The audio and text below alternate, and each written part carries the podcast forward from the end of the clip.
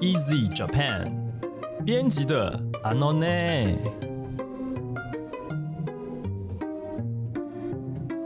这是 Easy Japan 编辑部制作的 Podcast 节目，每周一集陪你学日文。我们会和你分享有趣的日本新闻，朗读日语文章给你听，介绍值得学习的单字文法。也会和你谈日语学习方法、日检考试啊、值得推荐的书籍，还有留学生活等各种话题。大家好，我是 EZ 丛书馆的 Jerry，今天要来和我们一起学日文的是我们的 Mio Sensei。はい、みんなこんにちは、みおです。好，今天呢，我们要来介绍的这个主题呢，跟我们之前出过的一本书有关。呃，Easy Japan 呢，在呃一九年，呃去年的六月的时候，有出过一本书，叫做《二十四节气在京都》。那这本书的作者呢是柏井寿。呃，今天呢，我们要来介绍这个，不过不是要介绍我 们自己出的这本书啦。对，其实他还有另外一个身份，他也是一位小说作家。是那他有一个非常知名的作品，后来也呃，不是说后来啦，是前些年啊，有拍成电视剧。真的，对，嗯那这一有部叫做《鸭川食堂》。对，所以今天蜜儿来跟我们分享这个其中的故事。是的。嗯那我先大概讲一下，为什么会特别想要介绍这个鸭川鸭川食堂呢？原因是因为我之前就是在京都生活，然后也常常在漫步，就是在鸭川睡觉，嗯嗯啊，那哦在鸭川睡觉。，在鸭川睡觉 是是睡在水里面，还是跑沿岸啦，哦就是、在鸭川睡 觉？OK，然所后以对你来说是现场，你真的在那个现场有真正体会到当地的空气， 对，环就是境它那个空气感觉很悠哉，很是幸福。是，所以在人在现场，所以他这个这个故事里面提到的这些场景，什么都是你很熟悉的。其实还蛮熟悉的，嗯 OK，好，那你今天要来跟我们分享的这一个是《鸭川食堂》，这个它是短篇小说集结的吧？好像是吧？其实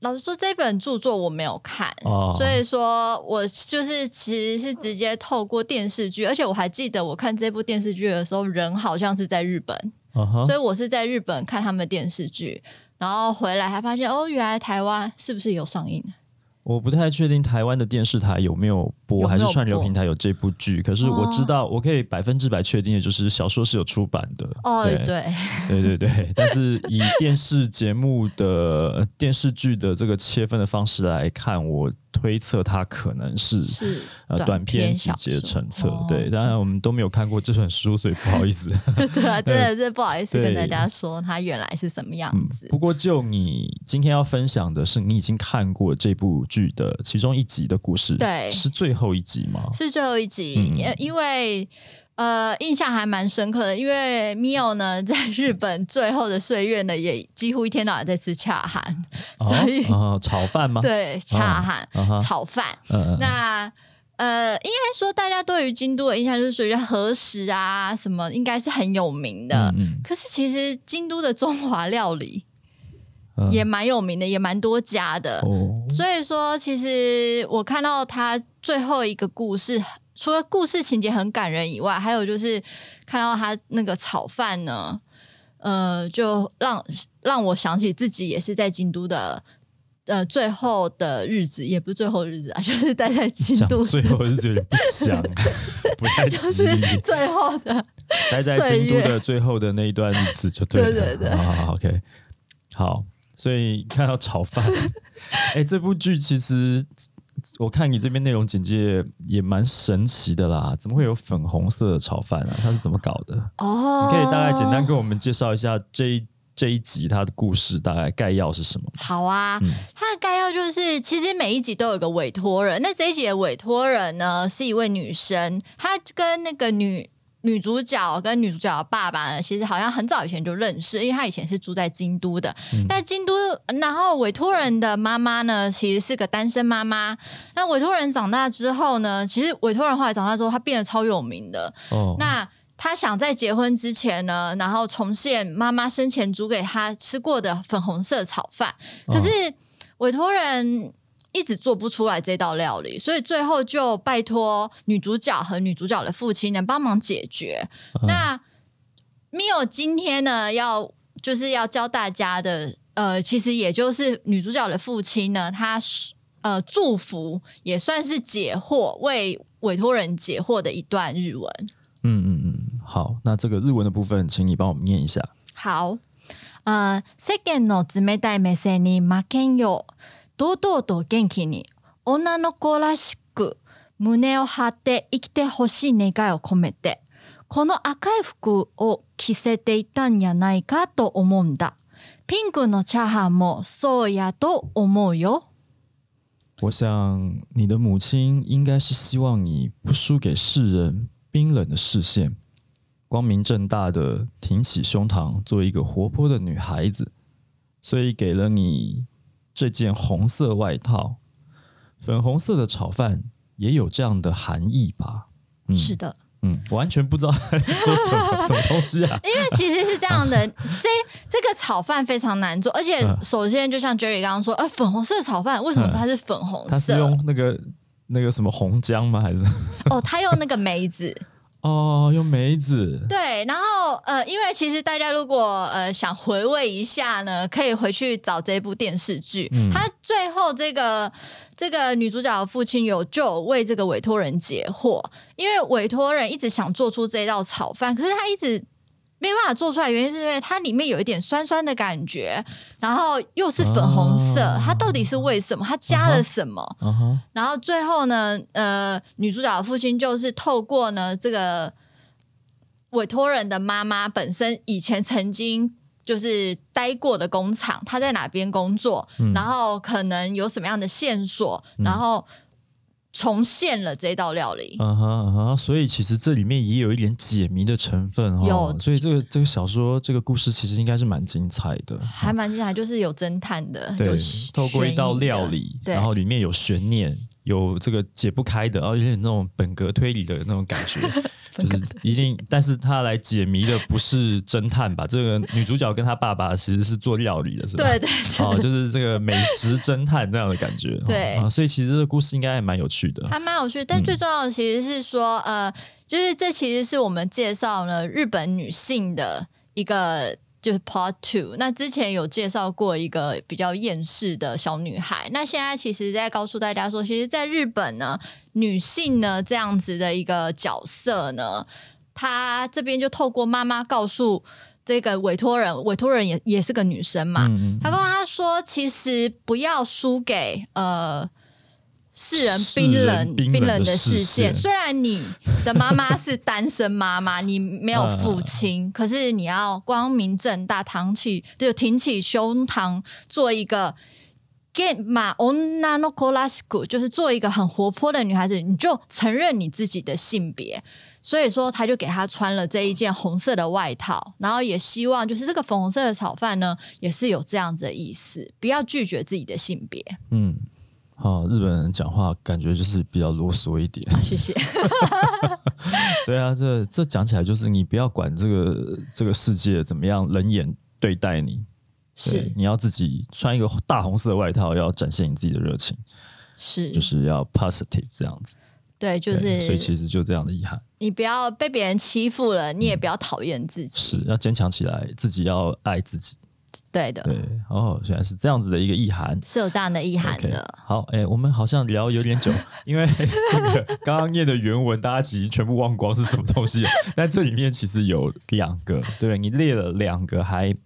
蛮好用的文法，而且程度也不会太难的。嗯，还对蛮简单对的，。那就请你教我们一下。好嘿，一个是恩师程度的。那首先呢，原文里面呢，呃，女主角的父亲呃女主是角的父呃亲嗯关西人嘛，京都人，所以说他是带有京都腔的。那原文里面他是说的是 second 姊妹带 m e s e n i m a k e n yo m a k e n 这是关西腔，嗯所以。呃，如果回复到我们一般学的日文呢，就是东京那边呢，就是 m a k e n a i m a k e n a i 嗯那前面就是一个名词，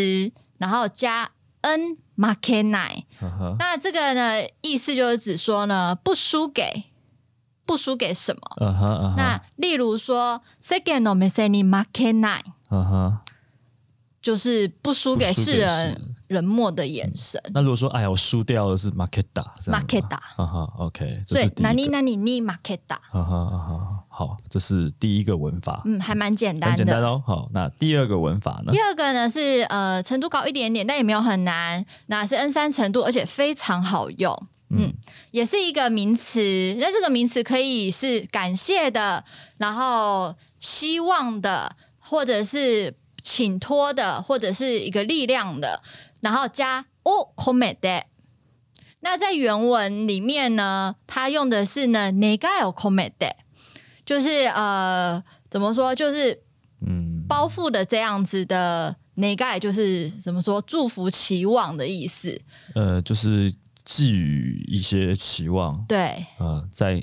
呃你要跟对方说话的时候，你对对方的期许吗？可以对，这样期说吗？许对。可以，但是他这个又不是这么直接就告诉你说，呃，你要怎么样，你要怎么样，而是怎么就藏在那个表面的话里面的意思。对，就是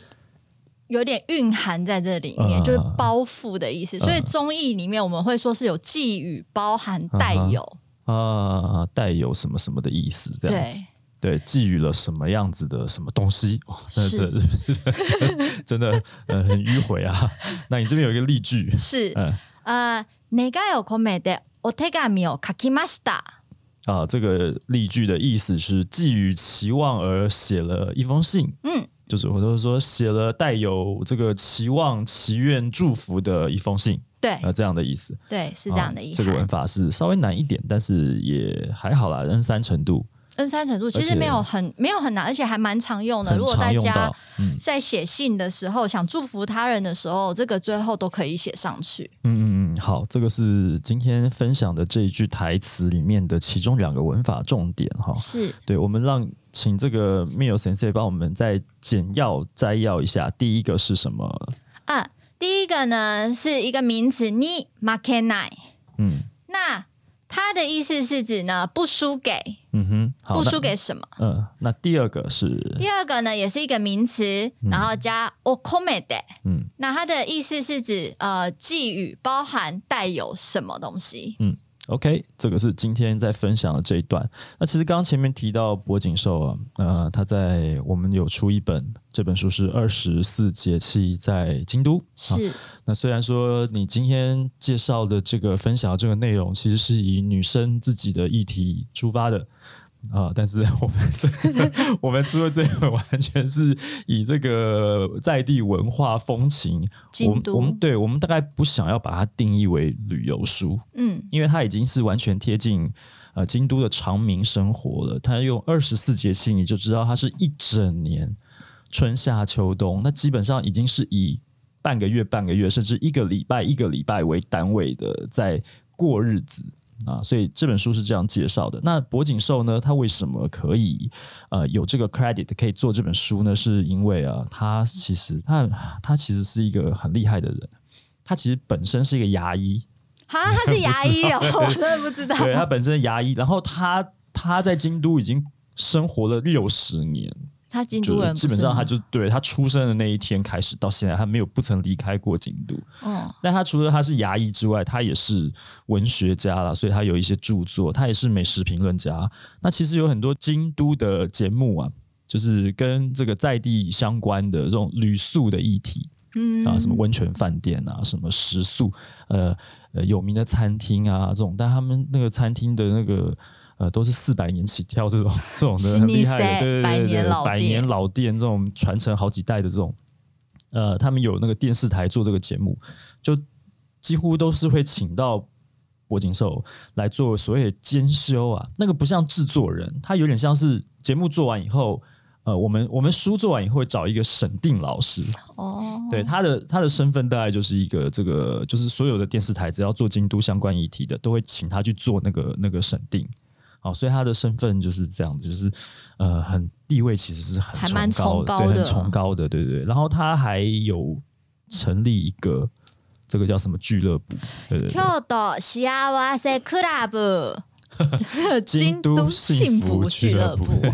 对，我不想你看，你有看过这内容，你应该蛮有感的，因为就是你曾经在当地生活过。哦，对 啊，对因为我看了一下，就是他原书的这个 club 俱乐部的发刊词啊，嗯嗯我觉得他讲的还蛮到位，这也可以呼应到刚才就是 Jerry 说的，就是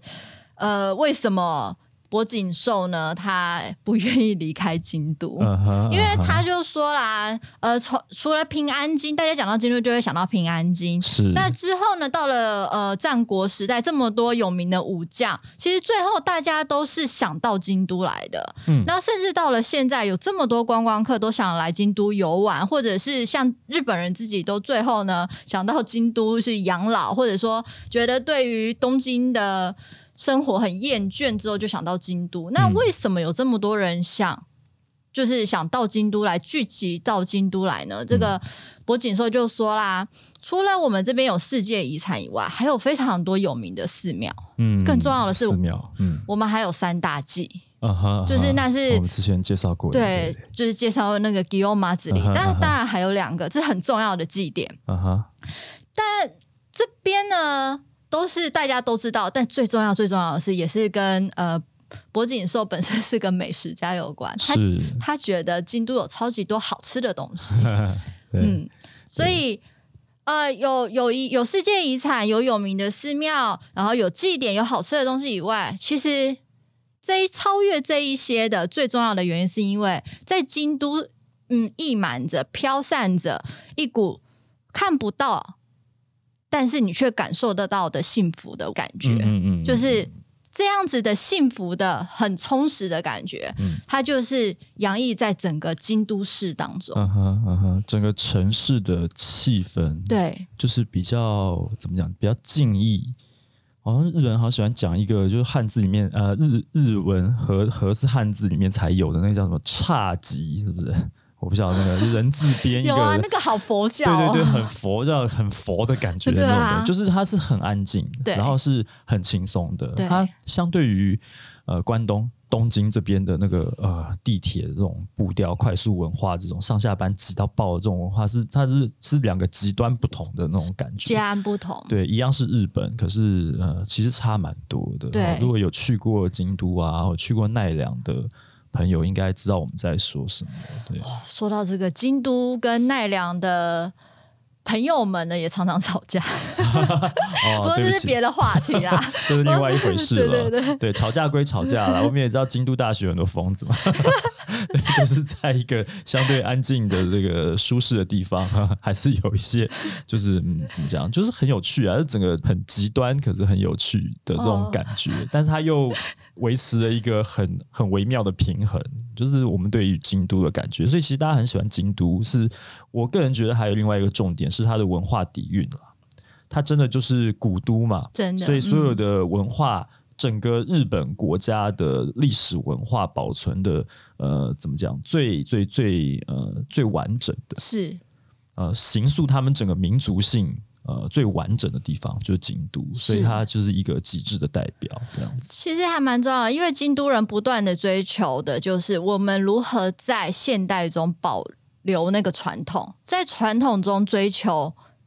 时代、嗯嗯现代。嗯所以说，其实无论到哪一个时代，京都人都有他自己的主轴，但是他们也不会过于老旧古板，嗯哼他还是会与时渐进的，不断的去创新自己。嗯嗯，OK，好，这个呢，以上就是我们今天要跟大家分享的啊，博景寿的鸭川食堂里面的是一个故事，还有呢，就是在我们这边出过的二十四节气在京都啊。是好，那如果你喜欢我们的节目，欢迎你加入 Easy Japan 的脸书粉丝专业。无论你是使用手机、平板还是电脑，你都可以很容易的就找到